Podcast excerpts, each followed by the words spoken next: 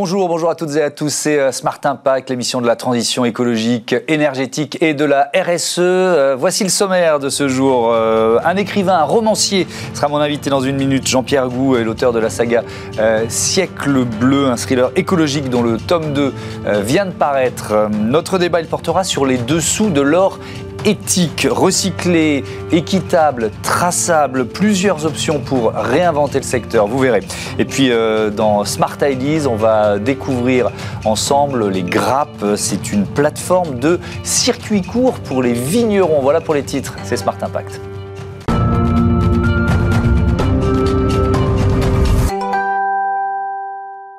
Bonjour Jean-Pierre Gou, bienvenue.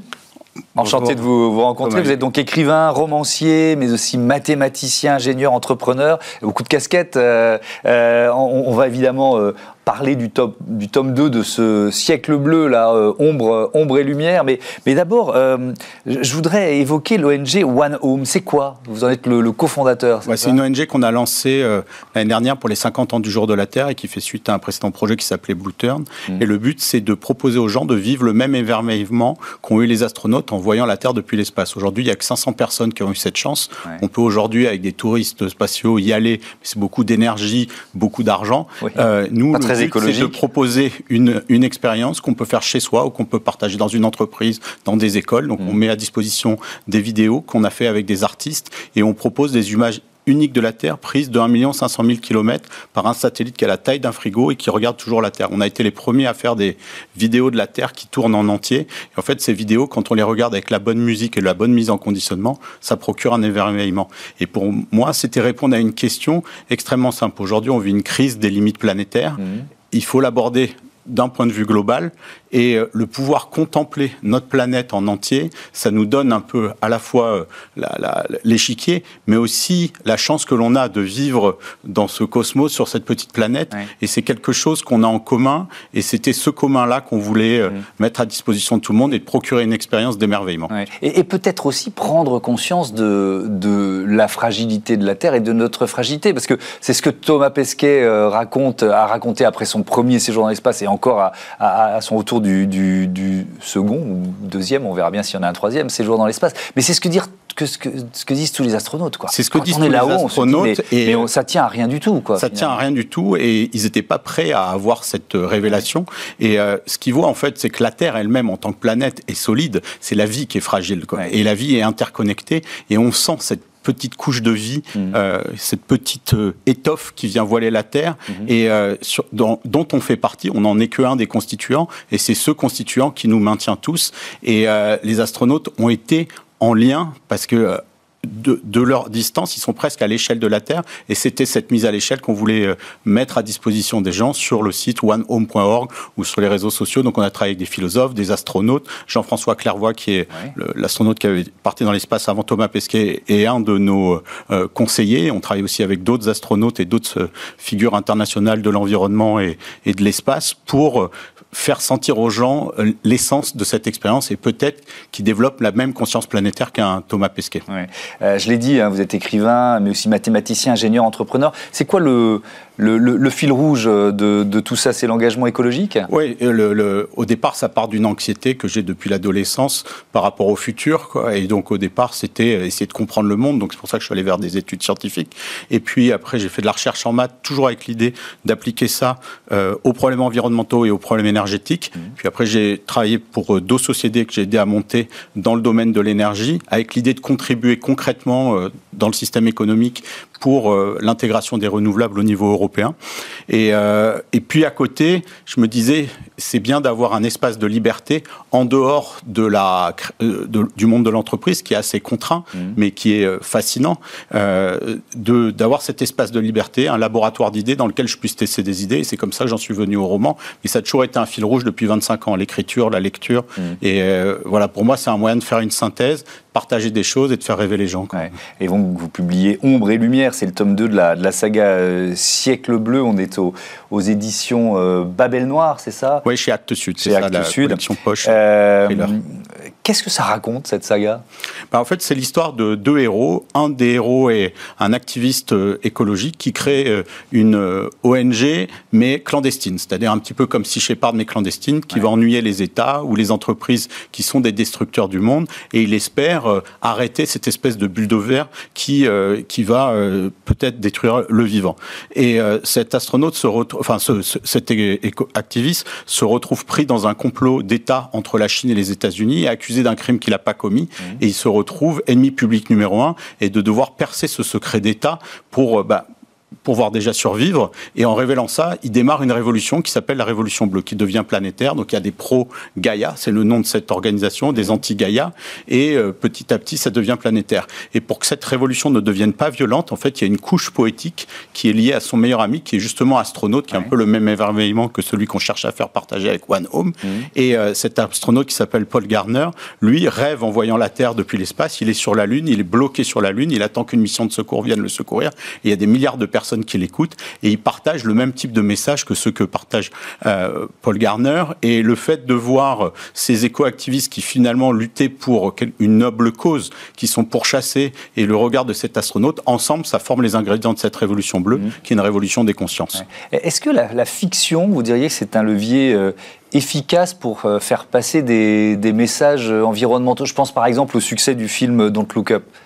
Ah oui, c'est un, un, excellent message. le, le, on est structuré aujourd'hui euh, par des histoires qui ont été racontées, qui sont devenues des histoires collectives. Hein. Tout euh, le monde est structuré autour de croyances qui sont basées sur des histoires, mmh. que ce soit l'argent, que ce soit certaines religions, que ce soit d'autres choses. et, donc, on se rend compte d'ailleurs qu'il y a des grandes histoires communes à l'humanité euh, il y a, qui ont été racontées, mais il y a des grands mythes. Mais en tout cas, la façon dont notre être est structuré, nos, nos, croyances sont structurées, ça part des histoires et ça part des rêves aussi. Mmh. Et donc, les histoires à petite échelle ou à grande échelle, peuvent être des accélérateurs de changement de conscience, parce que derrière, c'est nos systèmes de croyances qu'on doit faire euh, changer. Et le roman, pour moi, c'est une manière de recréer le réel et de montrer aux gens quel pourrait être un, euh, un autre futur mmh. euh, si certaines choses advenaient. Et moi, j'ai essayé de faire des romans qui soient des utopies réalistes, c'est-à-dire qui prennent comme base de départ le monde tel qu'il est aujourd'hui, c'est-à-dire avec les défauts et les qualités des humains, mmh. avec la complexité du monde actuel, donc à la fois son cadre, enfin l'état actuel bah, des désordres, mais aussi euh, de, des ferments, des germes bah, que vous montrez très bien dans votre euh, émission, de toutes ces choses qui sont prêtes à germer et de les montrer comment tout ça, ça pourrait mm. se combiner, s'enclencher et donner autre chose. Donc c'est vraiment pour moi un simulateur de réalité, un roman avec euh, comme contrainte la vraisemblance, c'est-à-dire mm. faut que pour moi ça ait l'air d'être un scénario vraisemblant et surtout pour les lectrices et lecteurs mm. qu'ils se disent mais oui ça serait possible. Cette campagne présidentielle, elle, elle place pas vraiment les enjeux environnementaux au cœur des débats. Comment vous l'expliquez alors qu'il y a de plus en plus de Français qui, euh, qui s'engagent par leur choix de consommation, leur choix professionnel, d'orientation professionnelle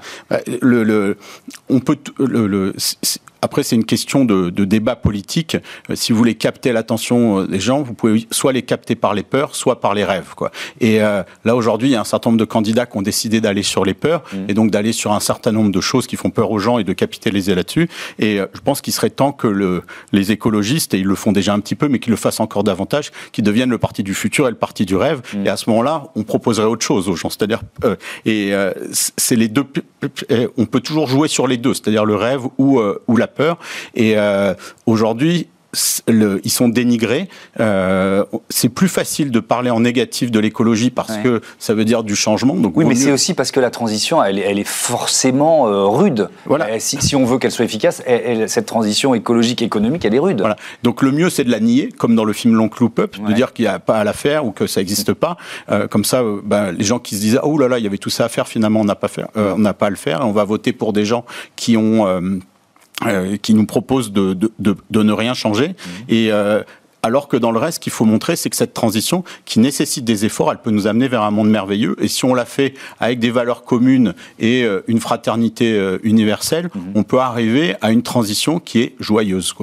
Euh, L'Institut des futurs souhaitables, c'est quoi ça? Alors c'est un institut dont j'ai l'honneur d'être président, mhm. qui est un institut de formation qui forme une centaine de personnes par an à la prospective, avec l'idée de donner aux gens une idée des signaux faibles actuels qui pourraient passer à l'échelle dans les prochaines années, d'identifier les signaux faibles qui soient plutôt positifs et de leur donner les outils pour les faire advenir. Donc on a des entrepreneurs, des, des, journalistes, des, euh, des, des, gens de partis politiques, des artistes qui font cette formation. Il y a voilà 50 personnes qui sont fermées par semestre et on forme un écosystème de plusieurs milliers de personnes dans tous les domaines de la réinvention, que ce soit l'agriculture, la politique, l'énergie. Et on essaye de constituer un réseau de conspirateurs positifs pour travailler ensemble pour faire advenir des conspirations qui soient positives. Quoi, justement. Un, tiens, signal faible là, qui est en train de... Parce que nous, nous je pense qu'ici, on est un peu une vigie aussi, mais qu'est-ce que vous mettez en avant?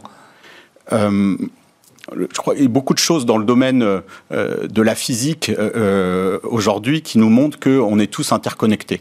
Et ça, c'est quelque chose, on avait vraiment l'illusion qu'on était tous séparés. Mmh. Et je crois que de plus en plus, on va se rendre compte que tout ce réel est interconnecté. Dans la science, il y a beaucoup de choses qui évoluent dans ce sens. Et quand on aura vraiment compris ça, que euh, mes actions ont un impact sur vous, que vos actions ont un impact sur moi, et qu'on sera non seulement inter, euh, interconnectés, mais interdépendants, il y a quelque chose qui, un nouveau paradigme scientifique qui peut advenir. Et souvent, les changements de conscience viennent de basculement de paradigmes scientifiques, et moi, je regarde beaucoup ça en ce moment. Merci beaucoup. Euh, merci, Jean-Pierre Gou, d'être venu partager votre vision de, de l'écologie, de la transition, et donc nous parler aussi de Siècle bleu, ombre et lumière. C'est le deuxième tome, voilà, de cette euh, saga publiée chez euh, Babel Noir. Merci beaucoup. On passe tout de suite à notre débat, l'or, l'or éthique au programme.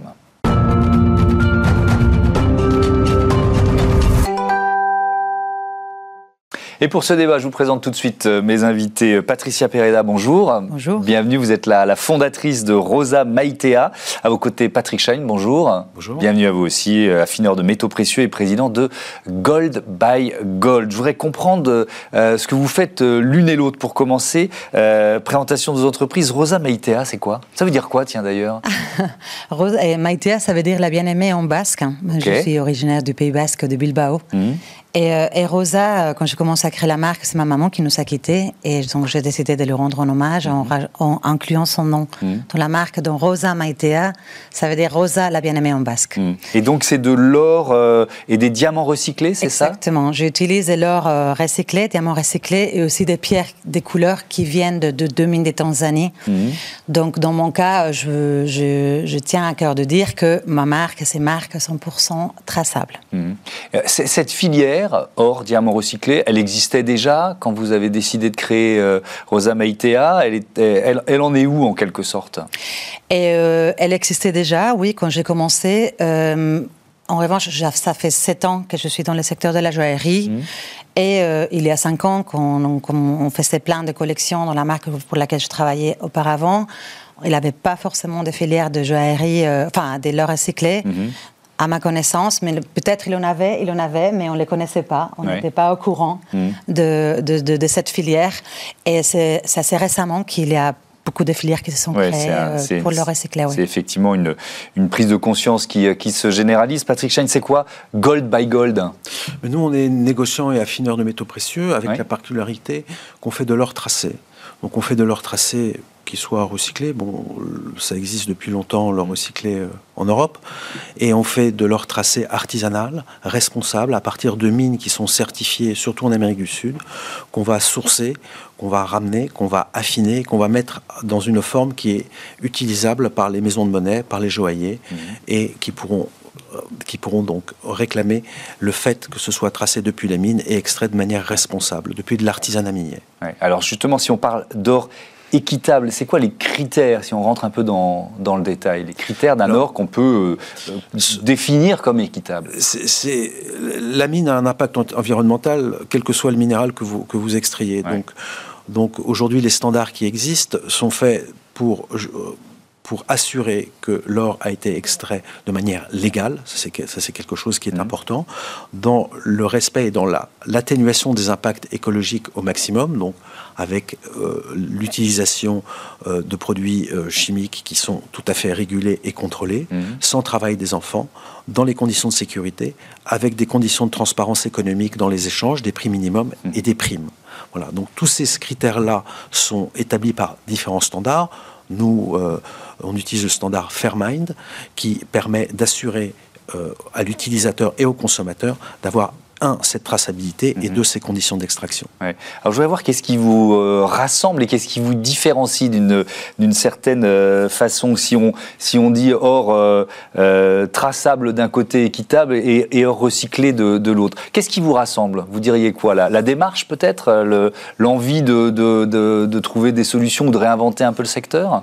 Oui, exactement. C'est, euh, on nous rassemble l'envie de faire les choses meilleures. En fait, c'est respecter plus l'humain, respecter mhm. plus la nature et euh, ne pas laisser que les grandes corporations fassent, voilà, euh, son métier d'une manière trop impactante pour l'humain et pour la et pour la et pour la nature, pour la mhm. planète.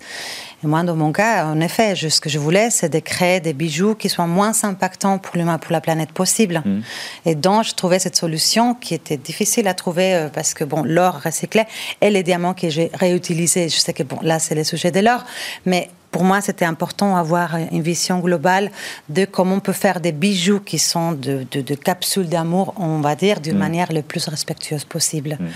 Euh, mais en effet, c'est euh, c'est important d'améliorer de, ces, ces, secteurs, de donner plus de lumière à un secteur qui est hmm. très opaque et de, de faire sortir la, la, la, vérité en fait de comment hmm. ça fonctionne. Euh, vous, vous, vous, avez discuté forcément un peu dans les, dans les coulisses de, de l'émission avant que, que ça démarre. Euh, Patrick Chan, qu'est-ce qui vous euh, différencie? Parce que l'or recyclé, vous dites quoi? Il peut, être, il peut avoir été produit dans des conditions déplorables, c'est ça?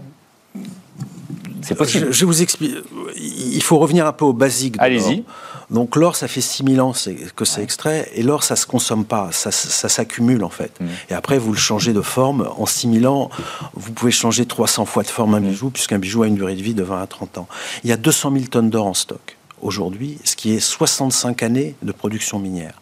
Mais cet or-là sort de la mine. Et en fait, 40 50% sont dans les boîtes à bijoux, 40% sont, sont dans les coffres-forts des banques ou mmh. sous les matelas en pièces ou en lingots, et une dizaine et 10% dans, dans, des cartes SIM dans l'électronique où, par exemple, il y a 7 kilos d'or sur le dôme des Invalides. C'est un autre exemple. Mmh. Donc tout ça se recycle depuis 6000 ans, 6000 ans et se régénère. D'accord? Le fait de n'utiliser que cet or-là, en fait, vous allez exclure les mines. Mais dans le secteur minier, d'accord, vous avez quand même le secteur minier artisanal, qu'on connaît un peu en France, puisqu'on a vu qu'en Guyane, il y a quand même des problèmes avec cet or-là. Mmh. Mais il y a tout un pan de ce secteur qui est responsable et qui font les choses bien. Mais qu'est-ce qu'il représente? Il représente quel 20, pourcentage? Il représente 20% de la production minière, mais il représente 90% de l'emploi. Ça veut dire que quand vous achetez un kilo d'or artisanal, mmh. vous faites vivre 250 fois plus de personnes mmh. derrière que quand vous achetez un, kilo d'or industriel. Donc derrière, vous faites, vous, faites vivre, vous faites vivre ça. Et en stigmatisant ce secteur qui sait faire de l'or responsable, je vais mmh. vous donner un exemple quand le comité Nobel se réunit et veut choisir un or pour faire la, médaille du, prix Nobel de la paix, mm. il utilise un or artisanal responsable. Pareil pour le festival de Cannes, il utilise pour ses palmes cet or-là, et j'espère bien que Paris 24 va, pour ses médailles d'or, mm. utiliser cet or-là, parce qu'il y a quelques dizaines de kilos d'or, et, et j'espère que Paris 24 utilisera un or artisanal responsable. Donc c'est un or d'excellence, c'est un or qui fait travailler des gens et qui peut être fait dans le respect de l'environnement et avec un fort impact social. Donc quand vous choisissez une solution unique, comme le recyclage, mm. qui existe depuis ce mille ans, ben vous excluez de l'accès au marché tout ce secteur-là. Mm. Et là, je pose une question, est-ce éthique d'exclure une partie Cette partie-là, mm. oui ou non je laisserai les gens euh, y répondre tout seuls. Donc, pour moi, je pense que la démarche de Madame, ce qui nous réunit, c'est la traçabilité. La réponse à laquelle il faut répondre aux consommateurs, c'est d'où vient mon or. L'or recyclé a des, a, des, trous dans la raquette. Pourquoi? Parce qu'on considère, il y a différentes définitions, et un or qui est dans une mine euh, qui est sorti d'une mine il y a un mois peut se retrouver dans de l'or recyclé un mois après, parce qu'il suffit de le fabriquer, il y a des déchets de fabrication, etc. Mais en fait, l'or, c'est pas un déchet un déchet, c'est quoi? C'est un produit dont on n'a plus d'utilité et qu'on jette. Mm. Vous connaissez des gens qui ont jeté de l'or? Moi, j'en connais pas. Mm. Il n'y a que 2% de l'or qui a disparu depuis 6000 ans. Donc tout ça pour dire que pour être responsable, un secteur doit intégrer de l'or minier également, et il existe de l'or minier responsable. Donc moi, ce que j'invite le secteur, c'est d'utiliser à la fois du recyclé, mais aussi d'intégrer de l'or responsable artisanal. Patricia Pereda, qu'est-ce que ça vous inspire ce, discours? Bah, Ça m'inspire que, enfin, ça m'inspire qu'il il a une cause très claire et très euh, respectée vertueuse, enfin, c'est une cause magnifique qui est vraiment préserver euh, l'extraction de l'or et tous les euh, travaux qui vont avec et tous les, et tous les emplois. Mm. Dans mon cas, mon choix était différent. Enfin, je, je connais, euh, je, je, sais qu'il y a certaines mines qui, qui, ont énormément amélioré ces conditions de travail et s'appuient à la communauté grâce à des organisations comme la vôtre. Mais en, en revanche, moi, j'ai connu des mines qui sont dans des état mais déplorables mm. en utilisant des matières comme le mercure, etc. J'ai vu des mines illégales qui m'ont vraiment enfin, fait euh, ouvrir les yeux et j'ai pris le choix, j'ai pris la décision consciente de chercher, d'utiliser des leurres qui étaient déjà sur la terre et ne plus miner. Voilà, c'est mon choix. Euh, euh, car, voilà, car comme je dis au, mhm. début, je voulais faire des bijoux. Mais, mais euh, la, question de la traçabilité, elle est intéressante, effectivement, parce que euh, est-ce qu'on a la garantie que cet or recyclé que vous utilisez, il n'a pas été extrait d'une mine, finalement, telle que vous euh, nous les décrivez il y a six mois? Vous voyez ce que je veux dire? Alors, après, il y a de euh, certificats et après, il y a le certificat RJC euh, Custody of Chain. Mm. Il y a des certificats qui certifient que cet or a été tracé. Il y a des, entreprises qui auditent euh, cette manipulation de l'or mm. et, il faut les croire, en fait. Oui. Ah, mais c'est intéressant ce que vous dites. Je ne peux pas absolument tracer un mm. par un. C'est ce que mon fabricant et mon, fournisseur fait.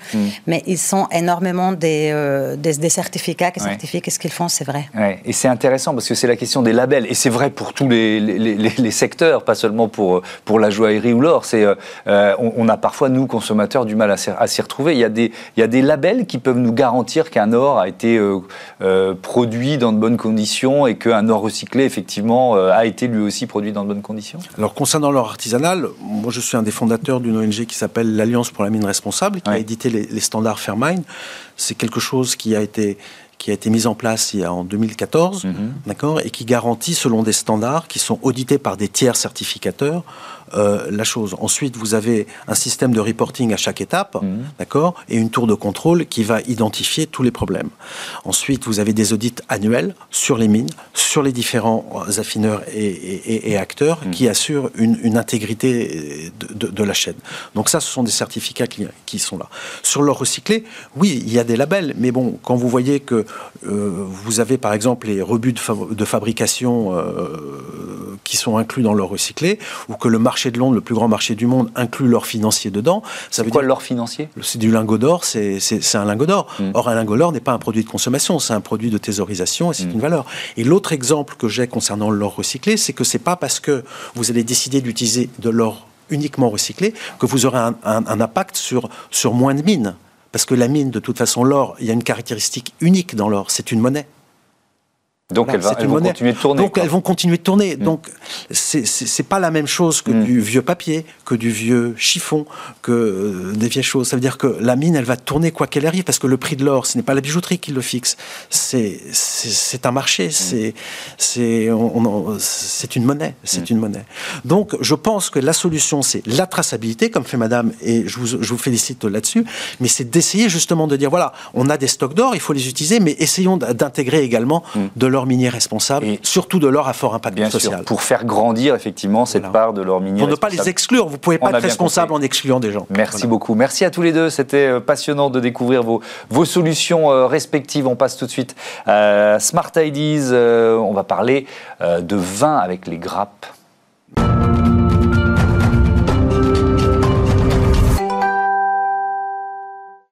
Je vous présente dans ce Smart Ideas euh, Loïc Tanguy, bonjour. Bonjour. Vous êtes le fondateur euh, de l'entreprise qui s'appelle Les Grappes. Vous l'avez créé quand? Et puis surtout avec quelle idée? Donc c'est une société qu'on a lancée en 2014 avec l'idée de faciliter l'achat en direct auprès des vignerons récoltants. Et en fait, les grappes aujourd'hui se positionnent comme un circuit court de vignerons récoltants. Ouais. Ça marche comment? C'est euh, quoi? C'est une plateforme en fait? En fait, euh, ce qu'on dit aujourd'hui dans le e-commerce, c'est que ça fonctionne comme une place de marché, et en anglais une marketplace. Mmh. Et donc nous référençons des vignerons sur notre plateforme. On en a aujourd'hui 1200. Et notre objectif, c'était de lever, de lever pardon, les barrières ou les irritants à l'achat de vin en direct auprès des vignerons. Et il y avait deux grands irritants quand on a lancé euh, les grappes, c'était la partie logistique, parce que les vignerons ne savaient pas expédier du vin par petite quantité, la barrière effectivement du paiement, parce qu'ils n'avaient pas de solution e-commerce mhm. euh, au, sein des, au sein des domaines. Ça, c'était le constat de départ, en quelque sorte.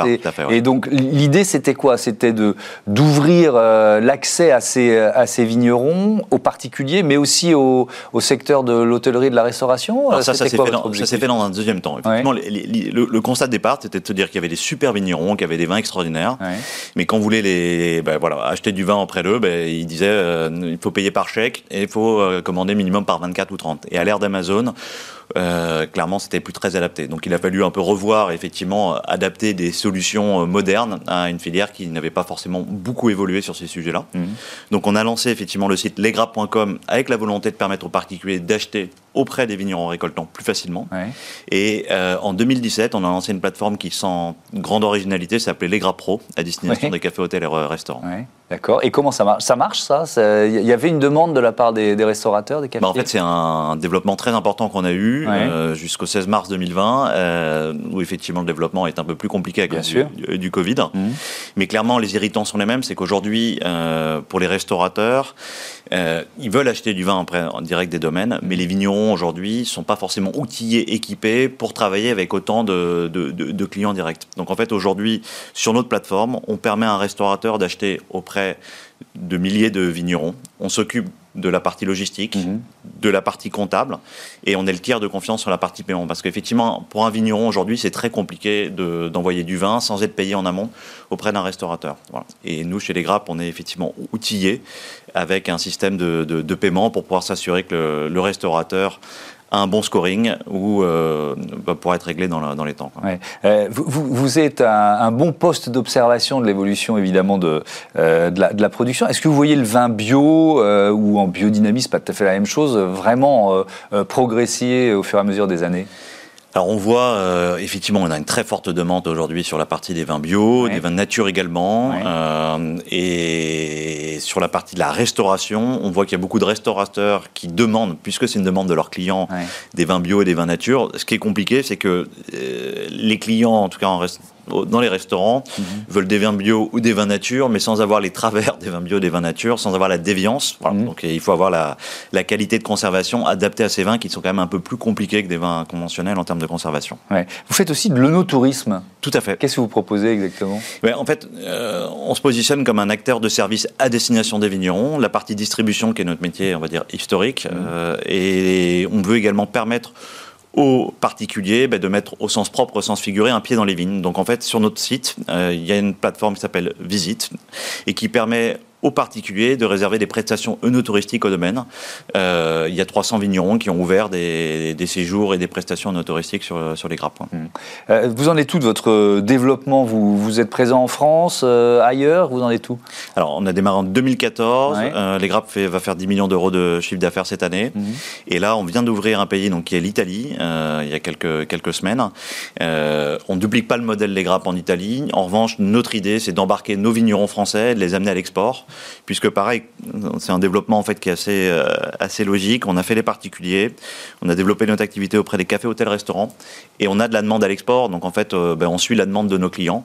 Et euh, le premier marché sur lequel on concentre nos efforts, c'est le marché italien. Merci beaucoup, merci Loïc Tanguy, à bientôt sur Bismart, évidemment à consommer avec modération. je le dis quand, quand, on parle évidemment d'alcool dans cette émission, je n'oublie jamais le petit message. Merci à toutes et à tous, je remercie également César Qui était aux manettes euh, à la programmation euh, euh, et à la production de cette émission. Un gros bisou à Joséphine Dacoury. Carla Perruchon était à ses côtés aujourd'hui. Kenny Dellenbach à la réalisation. Michael Fristo au son. Salut